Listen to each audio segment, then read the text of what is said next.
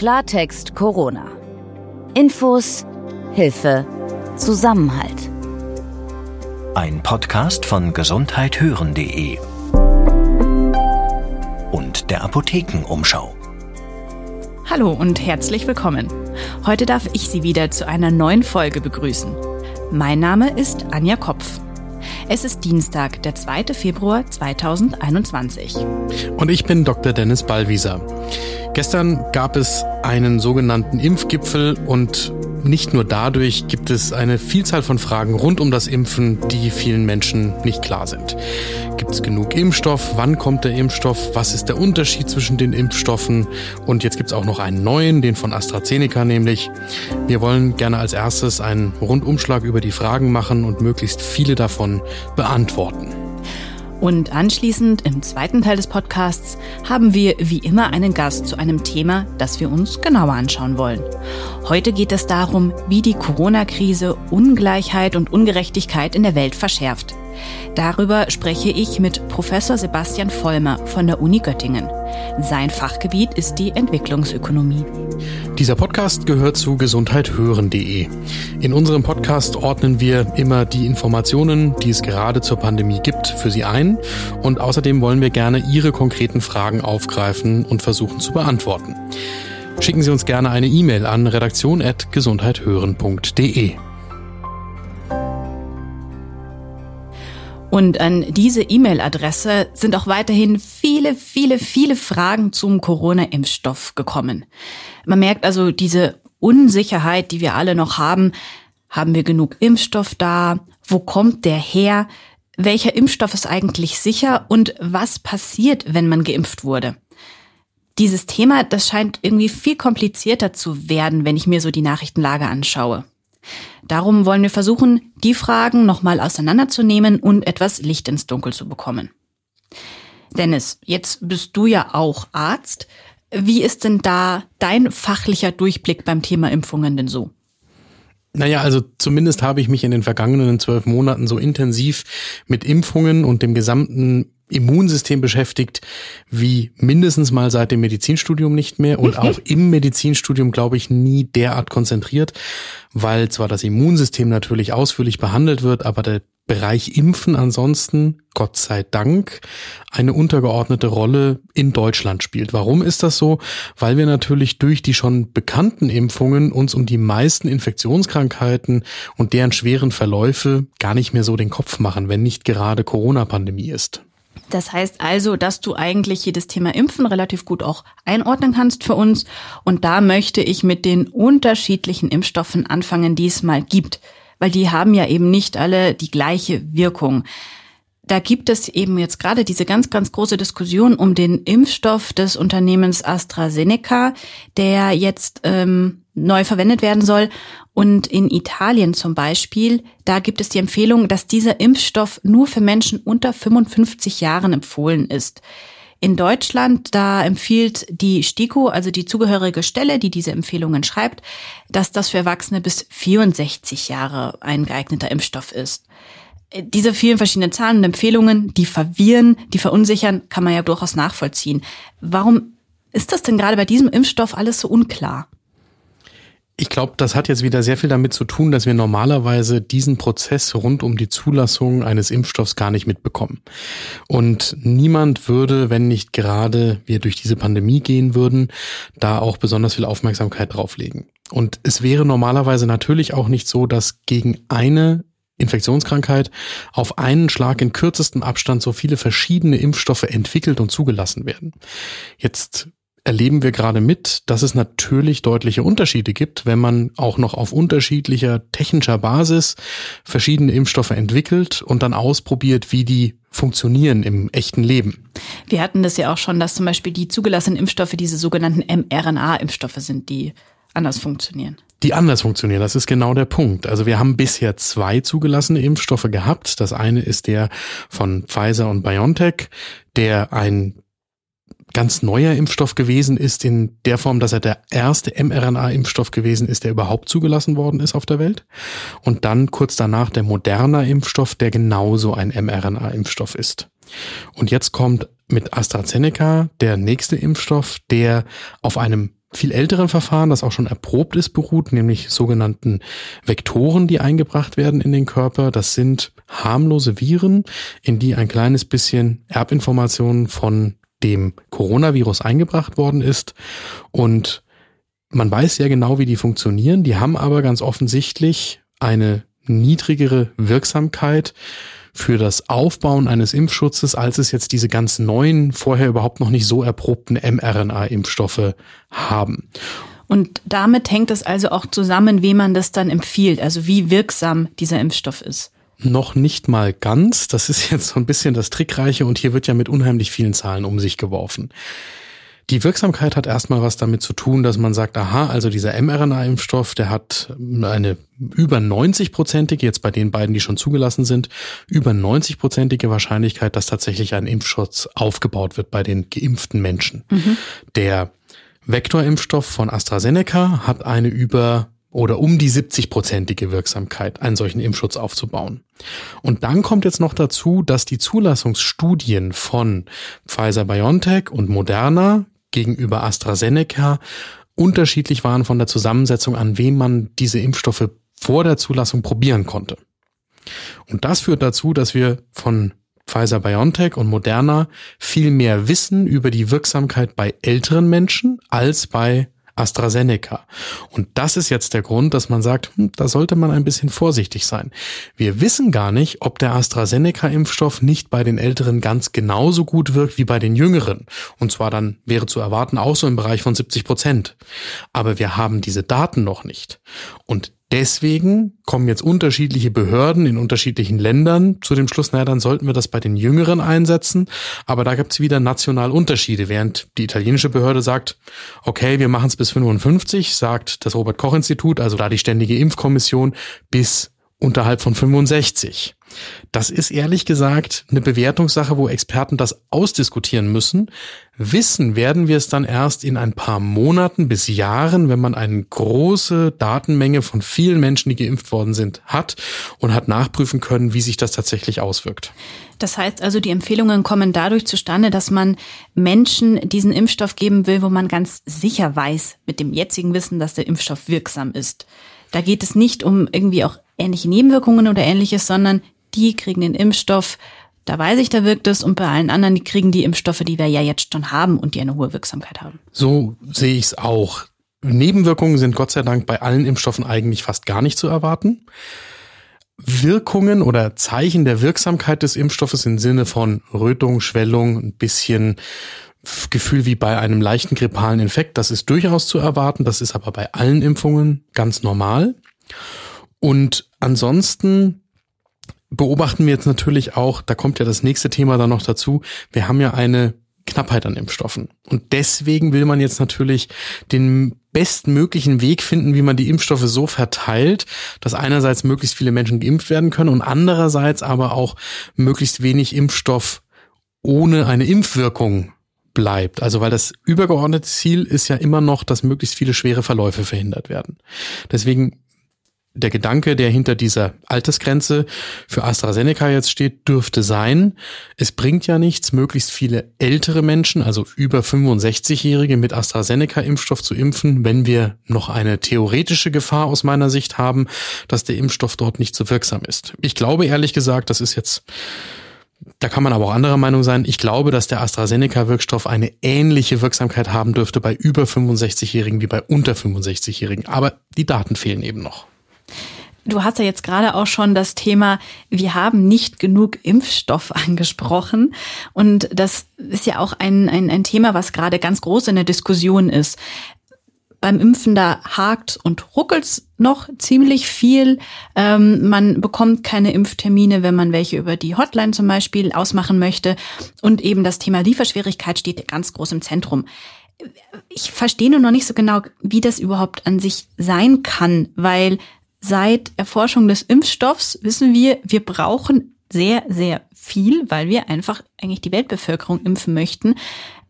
Warum ist es jetzt in Deutschland so, dass wir ähm, mit dem Impfstoffen haushalten müssen? Und vor allem auch, warum lassen die sich dann nicht einfach schneller produzieren?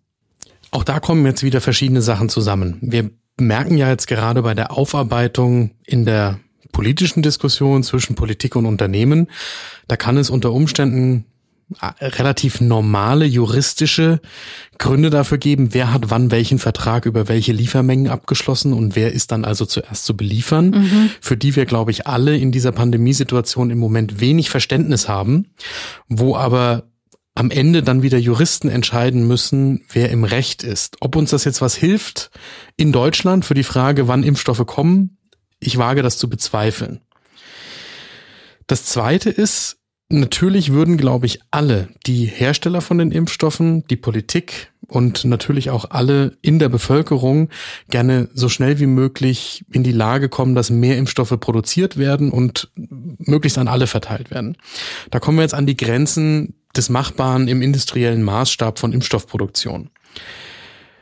Das eine ist zum Beispiel, dass grundsätzlich so ein mRNA-Impfstoff wie der von BioNTech, Pfizer und Moderna eigentlich einfacher industriell zu vervielfältigen ist als zum Beispiel so ein Vektorimpfstoff wie jetzt der von AstraZeneca. Auf der anderen Seite muss der aber dann dauerhaft bei minus 70 Grad gekühlt werden, so lange bis er kurz vor der Injektion in den Patienten aufgetaut werden darf. Was ja auch ultra aufwendig ist und ja ganz für die ganze Kette ja eigentlich sehr viel Aufwand bedeutet. Richtig. Und weil das der allererste solche mRNA-Impfstoffeinsatz ist im Rahmen dieser Pandemie, haben wir da jetzt noch keine große Infrastruktur. Nicht nur nicht in Deutschland, sondern in der ganzen Welt noch nicht. Also selbst wenn Pfizer BioNTech in der Lage wäre, auf einen Schlag den gesamten Impfstoff herzustellen, hätten wir noch keine Logistik dafür gehabt, um den auch dann in der Fläche zu verbreiten. Kommt noch dazu, auch Pfizer BioNTech wusste bis vor einem Jahr noch nicht, dass sie jetzt in den Mengen einen solchen Impfstoff herstellen müssen. Das heißt, da müssen Fabriken eingerichtet, umgerüstet oder auch erst gefunden oder im schlimmsten Fall vielleicht sogar gebaut werden, damit das alles stattfinden kann. Das hat eine gewisse Zeitverzögerung. Auf der anderen Ebene ist es auch eine Frage, wann sind die Daten in einer ausreichenden Qualität da, damit ein Impfstoff zugelassen werden kann und erst dann kann ja wirklich mit voller Anstrengung dieser Impfstoff produziert werden. Und dann kommt dann verschiedene Sachen zusammen. Deswegen muss man das alles immer noch nicht richtig finden. Ich finde das auch überhaupt nicht richtig persönlich. Ja, ich finde es eine Katastrophe, wie das nicht gelöst worden ist. Und ich finde es auch relativ katastrophal, wie das jetzt kommuniziert oder nicht kommuniziert wird. Und wir sind auch da jetzt schon mitten in dieser Pandemie stärker in dem politischen Spiel, wer ist schuld, als dass wir uns auf die Frage konzentrieren, wie kommen wir jetzt zur besten Lösung. Aber eine Erklärung dafür, warum das so ist, die gibt's natürlich schon. Das heißt also, es war irgendwie auch absehbar, dass es zu Lieferschwierigkeiten kommt und dass man einfach gerade am Anfang des, äh, ja, der, der Impf, des Impfstarts damit umgehen muss. Ja, im Gegenteil, es ist sogar eigentlich ja immer noch so, dass wir unglaubliches Glück haben, dass wir in der Kürze der Zeit in der Lage sind, diese verschiedenen Impfstoffe zu untersuchen, tatsächlich herzustellen und dass sie tatsächlich wirksam sind. Dafür, für, für, für diese Entwicklung in der Geschwindigkeit für die nahezu gesamte Weltbevölkerung gab es noch nie eine Übung. Da gab es nicht mal eine Blaupause, wie das stattfinden kann. Und natürlich findet das jetzt auch nur statt, weil wir alle wissen, dass wir nur zur Normalität irgendwie zurückkehren können, wenn wir möglichst viele Menschen möglichst schnell impfen. Aber es hätte natürlich auch noch viel schlechter ausgehen können. Es hätte sein können, dass von den mehr als 230 Impfstoffkandidaten jetzt ein Jahr nach der Pandemie kein einziger in den Studien eine Wirksamkeit zeigt, die eine Zulassung möglich machen würde. Also ich will die aktuelle Situation damit nicht schönreden, aber ich möchte auch verdeutlichen, es ist überhaupt nicht selbstverständlich, dass wir die Impfstoffe überhaupt haben. Trotzdem muss es jetzt natürlich das Ziel sein, sie so schnell wie möglich in ausreichender Menge zur Verfügung zu stellen. Eines der ersten Erfolgserlebnisse zum Thema Impfstoffentwicklung kam ja auch vor einigen Monaten aus Russland, die mit ihrem Sputnik-Impfstoff ja schon gesagt haben, wir hätten da was.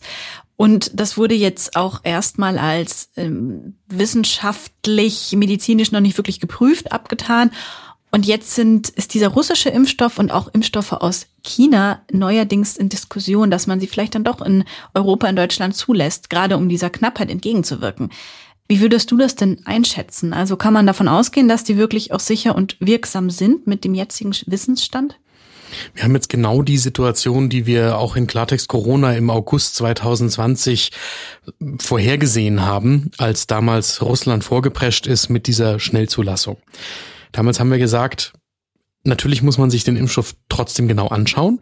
Und wenn es da gute Daten dazu gibt, dann sollte man natürlich auch den russischen Impfstoff einsetzen. Aber aufgrund der Verhaltensweise Russlands, und das ist ja dort auch stark vom Staat getrieben, wie dieser Impfstoff schnell zugelassen worden ist und wie wenig am Anfang darüber bekannt war, wird da immer so ein bisschen ähm, ein, ein Zweifel darüber bleiben, ob der wirklich so ist, wie die Daten das dann zeigen. Jetzt muss man ehrlicherweise sagen, es gibt gerade ganz aktuell eine Veröffentlichung in einem renommierten Fachmagazin, das heißt The Lancet aus Großbritannien.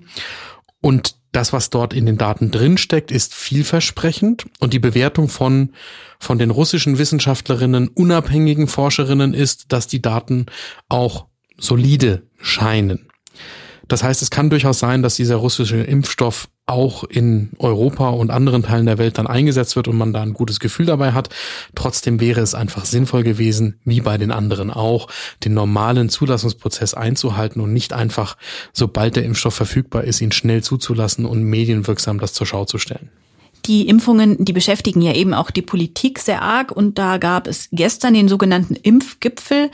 Da hat sich Bundeskanzlerin Angela Merkel getroffen mit Ländervertretern und Impfstofffirmen, um einfach mal zu schauen, wie das mit dem Impfen besser und schneller geht. Und Frau Merkel hat in diesem Gipfel auch gesagt, dass bis Ende September alle Menschen in Deutschland ein Angebot bekommen sollen, dass sie geimpft werden können. Das ist jetzt mal eine schöne Absichtserklärung. Nur wie realistisch hältst du das denn? Naja, das ist ja, das lässt ja vieles offen. Also ein Impfangebot kann auch heißen, dass ich zwar meinen Termin schon vereinbart habe, aber nicht bis Ende September meinen ersten Impftermin auch gehabt habe. Aber ich glaube, es ist tatsächlich noch realistisch, dass man das schaffen kann. Das hängt von so vielen Faktoren ab und von der Zulassung auch von weiteren Impfstoffen oder der Neuaufnahme von neuen Produktionsstätten zum Beispiel bei den Herstellern, dass das schon sein kann. Ich würde mich aber auf keinen Fall drauf verlassen. Wir haben schon mal im Podcast hier gesagt, wir gehen davon aus, dass es bis Ende des Jahres weiterhin ein besonderer Zustand sein wird im zweiten Jahr der Pandemie. Da würde ich auch nicht davon abrücken. Für mich ganz persönlich gehe ich auch davon aus, dass wir gewisse Einschränkungen auf jeden Fall bis Ende des Jahres haben werden. Und dann kann man trotzdem hoffen, dass es vielleicht bis September klappt. Und mit diesem Rundumschlag nochmal zum Thema Impfung kommen wir jetzt zu einem kurzen Spot und danach zu unserem Interview. Schon gewusst? Rund sechs Millionen Menschen in Deutschland ernähren sich mittlerweile vegetarisch, Tendenz steigend. Vielen geht es dabei nicht nur um Fleischverzicht, sondern auch um Umweltverträglichkeit, Nachhaltigkeit und einen ausgewogenen Speiseplan. Worauf es bei einer fleischlosen Ernährung wirklich ankommt, das zeigt euch das neue Apothekenumschau-Kochbuch Vegetarisch mit Genuss kochen. Darin findet ihr viel praktisches Basiswissen rund um die vegetarische Küche und 100 tolle Rezepte. Das Apothekenumschau-Kochbuch Vegetarisch mit Genuss kochen gibt's in eurer Apotheke, im Buchhandel oder online unter shop.apothekenumschau.de. Und nun geht es zum zweiten Teil des Podcasts. Wie hat das Virus eigentlich Ihr Leben verändert?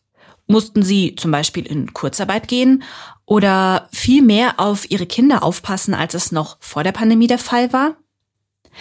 Ein Jahr Corona-Krise zeigt nämlich, sie ist eine Pandemie der Ungleichheit.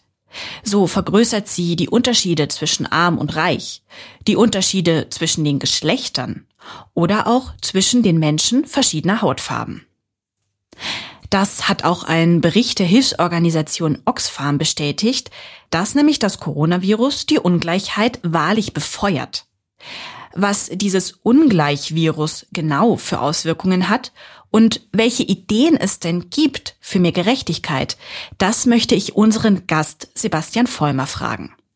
Er ist Juniorprofessor für Entwicklungsökonomie an der Universität Göttingen und er untersucht unter anderem den Zusammenhang zwischen Armut und Gesundheit. Hallo, Herr Professor Vollmer, herzlich willkommen bei uns im Podcast. Ja, vielen Dank für die Einladung. Deutschland scheint ja bislang besser durch die Corona-Krise gekommen zu sein als im Vergleich andere Länder.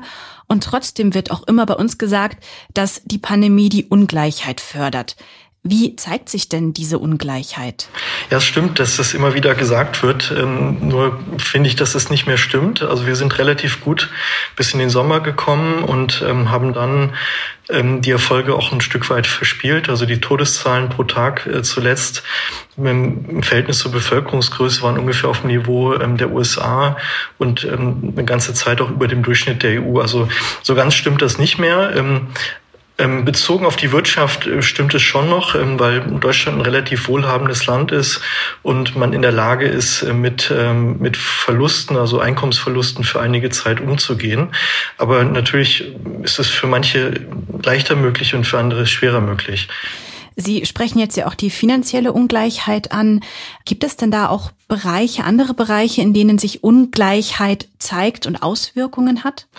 Ähm, ja, ich denke, das hängt alles miteinander ähm, zusammen. Also ist sehr komplex. Ähm, angefangen bei den bei den Wohnverhältnissen. Ja, also wenn wir eine, weiß nicht, zwei, drei Zimmerwohnung haben, wo dann äh, die Eltern Homeoffice machen und das Kind äh, Homeschooling mit möglicherweise nur einem Endgerät im Haushalt, dann ist es natürlich schwierig. Und ähm, wohlhabendere Haushalte haben dann äh, vielleicht mehr Platz allein schon und ähm, dann auch mehr Geräte, um, um damit umgehen zu können. Also auch die Fähigkeit, ähm, mit diesen Anforderungen der Pandemie umgehen zu können, hängen sehr stark von den, von den wirtschaftlichen Verhältnissen an und auch dann die Möglichkeiten, sich ähm, dem entziehen zu können für, für eine Zeit. Also ähm, wir hatten in Göttingen ähm, im, im Mai, Juni ähm, Ausbrüche in einigen ähm, Hochhäusern, also wo die, wo die Lebensbedingungen, ähm, also auch sehr beengte Lebensbedingungen, auch das Ansteckungsrisiko gefördert haben, damit sich wenig aus dem Weg gehen kann, aber dann auch gleichzeitig für die Betroffenen ähm, als dann zum Beispiel ähm, die, die Gebäude abgeriegelt wurden, sehr brachial übrigens von der Stadt, was man ähm, wahrscheinlich in reicheren Wohngegenden nicht gemacht hätte. Ähm, also wenig Möglichkeiten, ähm, sich zu entspannen und irgendwie sich emotional, also von der Belastung auch zu entlasten. Das heißt also auch, dass ähm, die Ungleichheit in, in der Gesundheit sichtbar ist. Also dass auch Menschen mit einem geringeren Einkommen, beengten Wohnverhältnissen auch gesundheitlich einfach schlechter dastehen. Ähm, das würde ich so sehen. Also wir sehen überall in der Welt ähm, Zusammenhänge zwischen den Lebensbedingungen und der, und der Gesundheit. Ähm, die werden oft nicht, nicht so stark beachtet, weil oft die Medizin im Fokus steht. Aber das, die Lebensbedingungen, das soziale Umfeld und auch die wirtschaftliche Situation haben ganz massiven Einfluss auf die, auf die Gesundheit. Also angefangen beim erlernten Ernährungsverhalten aus dem Elternhaus, ähm, wo möglicherweise ähm, Menschen mit niedrigem Einkommen im Schnitt, also natürlich individuell immer verschieden, aber im Durchschnitt ähm, ein höheres Risiko haben, zum Beispiel ähm, Diabetes oder ähm, Übergewicht ähm, ähm, zu haben und, und damit dann auch anfälliger zu sein für, für einen schweren Verlauf von Covid.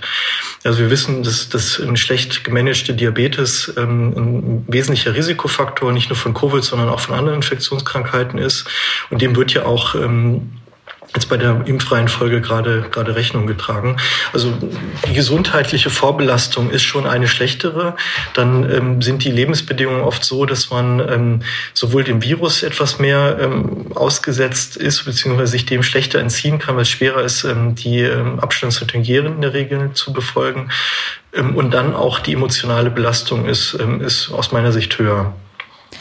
Und wozu kann das dann führen, diese Ungleichheit, wenn man da nicht dagegen steuert aktiv? Ähm, naja, also es führt ähm, zu einer Gesellschaft, die wir, glaube ich, nicht wollen. Also wo es eine Gesellschaft von ähm, denen gibt, die haben und denen, die nicht haben und die nicht haben, sozusagen aufgeben und ähm, abgehängt sind und keine Chance sehen, gesellschaftlich auch oder ökonomisch, äh, sozial aufzusteigen. Also in so einer Gesellschaft möchte ich nicht leben und ähm, da haben wir in Deutschland ja auch den Sozialstaat, der versucht, dem ein Stück weit entgegenzusteuern, anders als in anderen ähm, reichen Ländern, wie zum Beispiel in den USA, wo das sehr viel weniger der, ähm, der Fall ist. Was wäre denn Ihres Erachtens nach eine, eine Idee, eine Möglichkeit, wie man da helfen kann, dass das nicht noch weiter diese Kluft aufgeht? Das wird jetzt sehr stark davon abhängen, äh, wie gut wir durch den Rest der Pandemie kommen. Ähm, wie lange die Lockdown-Maßnahmen noch, ähm, noch andauern und wie viel Insolvenzen wir zum Beispiel im Laufe des Jahres ähm, sehen werden. Und da sind einige Bereiche ähm, ja sehr stark getroffen und gefährdet. Also wenn wir eine relativ schnelle Erholung sehen mit, mit Wirtschaftswachstum, dann können wir da, da rauswachsen und diese sozialen Probleme ein Stück weit auffangen. Aber all die Maßnahmen, von denen man jetzt immer wieder hört, also ähm, ein Umsatzanteil oder ein Anteil der Fixkosten, der ähm, erstattet wird, das Geld wird im Anschluss auch verdient werden müssen. Und ähm, dafür ist es ganz, ganz essentiell, dass die ähm, kleinen Betriebe, die es jetzt sehr schwer haben, danach weiter existieren und das Geld dann auch verdienen kann äh, für den Steuertopf, ja, und, und dann das Land wieder florieren kann. Ähm, ohne das wird es ganz, ganz schwer, denke ich wenn ich jetzt den Blick auch öffne auf die Welt, Sie erforschen ja seit vielen Jahren den Zusammenhang zwischen Armut und Gesundheit und vor allem in den Ländern Südostasiens. Und diese Corona-Pandemie trifft ja das, die Länder des globalen Südens, also die wirtschaftlich schwächeren Länder, da auch noch mal härter. Können Sie denn erläutern, was dafür die Gründe sind? Ähm, ja, die Gründe sind ganz ähm, einfach, nämlich ähm, das Geld, verfügbare Ressourcen, ähm, Wohlstand. Ähm, das, was wir im Moment machen, dass wir versuchen, das Coronavirus einzudämmen durch Lockdown-Maßnahmen, das können sich ähm, ärmere Länder nicht leisten. Also so hart das klingt, ähm, das, was wir im Moment tun, was wir alle als große Belastung empfinden und auch zu Recht als Belastung empfinden, ist ein Stück weit ein Privileg, dass wir in der Lage sind, ähm, ja, unsere Wirtschaft ein Stück zurückfahren zu können und Einbußen hinzunehmen, weil wir es uns leisten können als Gesellschaft. Individuell gibt es da mit Sicherheit Härten, aber als Gesellschaft können wir uns das leisten. Ähm, ärmere Länder können sich das nicht leisten. Wenn ein Mensch auf dem Subsistenzniveau ähm, verdient, ähm, dann ähm, sind Einbußen nicht, nicht hinnehmbar. Und wenn dann kein ähm, Sozialstaat vorhanden ist, äh, der ähm, da eingreifen kann, dann kann man einem Menschen nicht sagen, du hast jetzt kein Einkommen, weil also dann ist die Alternative zu, zu hungern ähm, im Extremfall oder ähm, eine, ein Infektionsrisiko in Kauf zu nehmen. Und da ist die Entscheidung dann relativ leicht, ähm, das Infektionsrisiko in, in Kauf zu nehmen, zumal die Gesellschaften ähm, im globalen Süden im Schnitt deutlich jünger sind. Und wir wissen, dass bei, bei jüngeren Menschen auch die ähm, Gefahr durch das Virus etwas geringer ist als bei älteren äh, oder deutlich geringer ist als bei älteren Menschen. Das heißt, man steht vor der Entscheidung, entweder verdiene ich heute kein Geld und muss im Zweifelsfall hungern oder ich infiziere mich möglicherweise mit dem Coronavirus. Das ist ähm, eine Realität, ähm, die für viele Menschen in der Welt ähm, den Tag bestimmt. Ja, also von daher ähm, spielt es auch, glaube ich, im Alltagsleben. Ich, ich war jetzt lange nicht ähm, mehr verreist. Also ich bin sonst sehr regelmäßig in Indien oder in Indonesien und anderen Ländern und, und kenne die Situation vor Ort gut. Im Moment wird mir das nur berichtet von von Menschen, die ich dort kenne. Äh, spielt das Virus im Alltagsleben auch ein, eine wesentlich geringere Rolle als bei uns. Also weil man einfach weiß, man hat diese Alternative nicht. Man ähm, kann nicht zu Hause bleiben oder viele Menschen können nicht zu Hause bleiben, ähm, weil sie sonst ähm, ihren Lebensunterhalt nicht, ähm, nicht bestreiten ähm, können. Und das ist natürlich ein Problem. Also wir haben die Strategie, wir dämmen ein, wir gewinnen damit Zeit. Nichts anderes tun wir ähm, und versuchen dann die Bevölkerung zu impfen. Ähm, in den Ländern des globalen Südens wird man wahrscheinlich nicht schaffen, ähm, so stark einzudämmen und zu impfen. Da wird die Herdenimmunität möglicherweise durch eine natürliche Immunität ähm, eintreten äh, mit all den ähm, Folgen, ähm, die das mit nach sich zieht, also Infektionen und dann auch, auch, auch Todesfälle, die wir im Moment auch gar nicht so gut abschätzen können, weil also die Zahlen, die wir ähm, berichtet sehen, auch nicht alle verlässlich sind. Also in, in manchen Ländern werden die Todesfälle nicht verlässlich ähm, ge geschätzt. Also da werden dann vielleicht die relativ verlässlich aufgenommen, die in, in, in großen Krankenhäusern sind, aber ähm, nicht die äh, zu Hause zum Beispiel ähm, äh, stattfinden. Also das ist eine sehr äh, traurige Realität. Ähm, aber diese Ungleichheit hatten wir auch vor der Corona-Pandemie, ähm, dass Menschen an vermeidbaren Dingen schon immer global gestorben sind. Und da haben wir ein Stück weit auch eine Verantwortung, dem entgegenzusteuern. Mhm. Sie haben jetzt auch das Thema Impfung angeschnitten. Hier in Deutschland diskutiert man darüber, wie schnell und wann wer welche Impfung bekommt und wann alle durchgeimpft sein können. Ähm, es geht um Millionenbeträge äh, viel Geld. Das können sich ja auch solche Länder wahrscheinlich auch überhaupt gar nicht, gar nicht leisten, finanziell, äh, mal ganz abgesehen davon, dass ja auch eine Infrastruktur für die Impfung geschaffen werden muss. Ja, also wahrscheinlich die Kosten für den Impfstoff würde man sich schon äh, leisten können. Ähm, natürlich, also ist es dann ungleich schmerzlicher, die, die Ausgabe als bei uns, also wo es für uns im Verhältnis zu dem, was wir als Gesellschaft ähm, haben, nicht viel ist. Das sind zwar hohe Beträge, aber in Relation äh, zu unserem Wohlstand ist das nicht viel. Ähm, aber leisten könnte man sich es wahrscheinlich schon, aber trotzdem bin ich pessimistisch, dass es möglich sein wird, das zu tun. Also wenn wir die ähm, Impfstoffe von, von BioNTech oder Moderna zum Beispiel anschauen, haben die relativ hohe Anforderungen an, an, an Kühlung und Lagerung, ähm, die ähm, im ländlichen Indien, ähm, im Bundesstaat Bihar, wo ich viel arbeite, ich mir nur schwer vorstellen kann, dass es überhaupt machbar, machbar ist. Bei anderen Impfstoffen ist es dann vielleicht einfacher. Ähm, der von AstraZeneca oder auch andere, die in der Entwicklung sind oder andernorts eingesetzt werden. Aber ähm, das ist ungleich schwieriger. Also es liegt nicht nur am Geld, sondern auch an der, ähm, ja, an der Infrastruktur, am Gesundheitssystem, den Kapazitäten des Gesundheitssystems. Und Indien ist da noch im Verhältnis zu anderen Ländern recht gut aufgestellt, äh, was das angeht, mit einer hohen Ungleichheit. Sie hatten ja davon gerade gesprochen, dass Deutschland oder auch andere Länder einfach sehr privilegiert sind. Damit könnte man ja davon ausgehen, dass sich ja auch alle, die, die vielleicht auch stärker sind, finanziell, ähm, organisatorisch zusammenschließen und man weltweit solidarisch sich gegen das Virus aufstellt. Davon haben Sie auch letztes Jahr ja schon in einer Vorlesung gesprochen, die ich mir angehört hatte. Wie sieht es denn damit inzwischen aus? Sind denn, sind wir alle solidarisch weltweit zusammengeschlossen oder kämpft jetzt doch jedes Land einzeln für sich und die die halt nicht laut genug schreien, fallen hinten runter. Ja, ich hatte in der Vorlesung in der Tat gesagt, dass ich ähm, denke, dass wir jetzt internationale Solidarität bräuchten. Ähm, wenn wir von Herdenimmunität sprechen, dann ähm, sprechen wir auch nicht von Herdenimmunität in Deutschland, sondern global. Aber ähm, ich nehme diese Solidarität ähm, bei den politischen Entscheidungsträgern hauptsächlich in Sonntagsreden und nicht im alltäglichen Handeln wahr. Also wenn ich mir die Debatte in Deutschland gerade anschaue, dann ähm, überlegen wir schon gerade stark, ähm, haben wir genug für uns?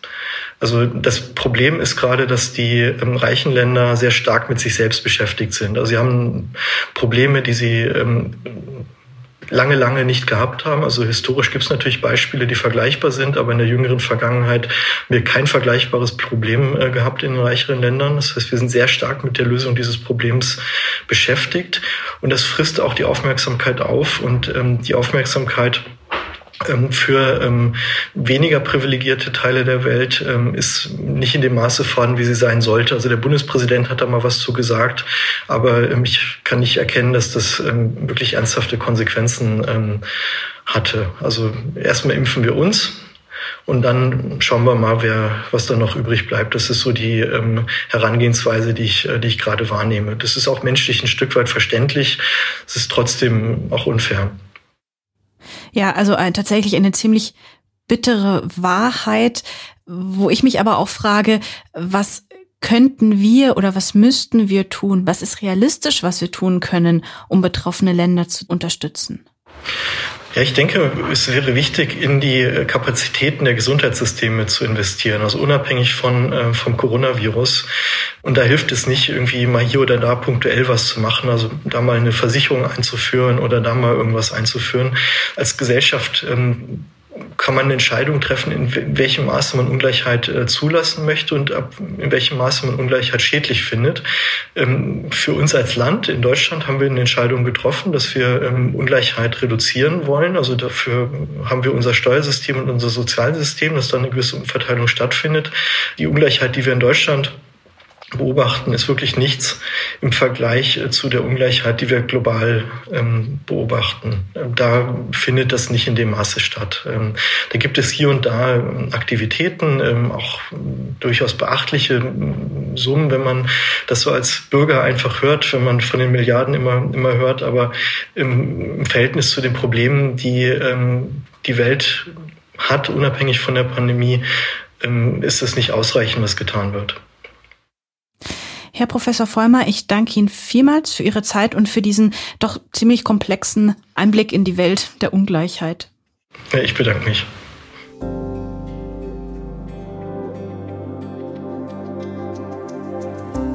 Zum Abschluss haben wir dann noch eine gute Nachricht. Die Alten- und Pflegeheime bekommen jetzt nämlich noch mehr tatkräftige Unterstützung. Mittlerweile sind über 3100 Soldaten in den Heimen im Einsatz und helfen bei Schnelltests. Zum Vergleich, vor einer Woche waren es noch weniger als die Hälfte. Eine gute Nachricht auch, weil das hilft, dass Alten- und Pflegeheime nicht zu Hotspots werden und damit die Bewohnerinnen und Bewohner besser geschützt sind. Tatsächlich gibt es auch Kolleginnen und Kollegen von uns, die für die Pflege ganz konkret etwas tun möchten. Die Redaktion des Stern hat eine Aktion ins Leben gerufen, um die Pflege zu unterstützen mit einer Bundestagspetition. Wer sich das mal genauer anschauen möchte, findet alle Informationen rund um Pflege braucht Würde auf stern.de-pflegepetition. Mein Name ist Anja Kopf. Und nächste Woche wollen wir über die Virusmutationen sprechen. Wie gefährlich sind die und womit haben wir in den kommenden Wochen noch zu rechnen? Und ich bin Dr. Dennis Ballwieser. Schicken Sie uns Ihre Fragen rund um Corona gerne an redaktion.gesundheithören.de. Wir beantworten sie entweder selbst oder nehmen das als Anregung, ein Thema genauer zu recherchieren. Und wenn Ihnen diese Folge gefallen hat, dann freuen wir uns natürlich, wenn Sie diesen Podcast kostenlos abonnieren möchten. Sie finden Klartext Corona überall, wo es Podcasts gibt, zum Beispiel bei Spotify oder Apple Podcasts. Klartext Corona. Ein Podcast von gesundheithören.de und der Apothekenumschau.